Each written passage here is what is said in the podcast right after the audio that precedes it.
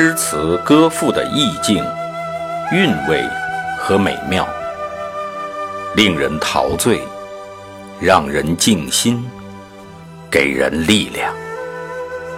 圣歌朗读，与您分享。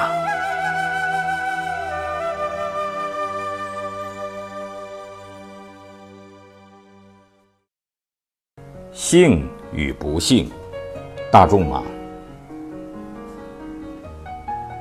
世界上无所谓幸福，也无所谓不幸，只有一种境况与另一种境况相比较。只有那些曾经在大海里抱着木板经受凄风苦雨的人，才能体会到幸福有多么的可贵。尽情的享受生命的快乐吧。永远记住，在上帝揭开人类未来的图景前，人类的智慧就包含在两个词中：等待和希望。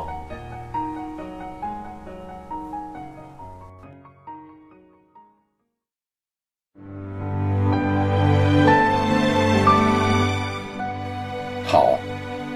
今天的圣歌朗读就到这里，下期再会。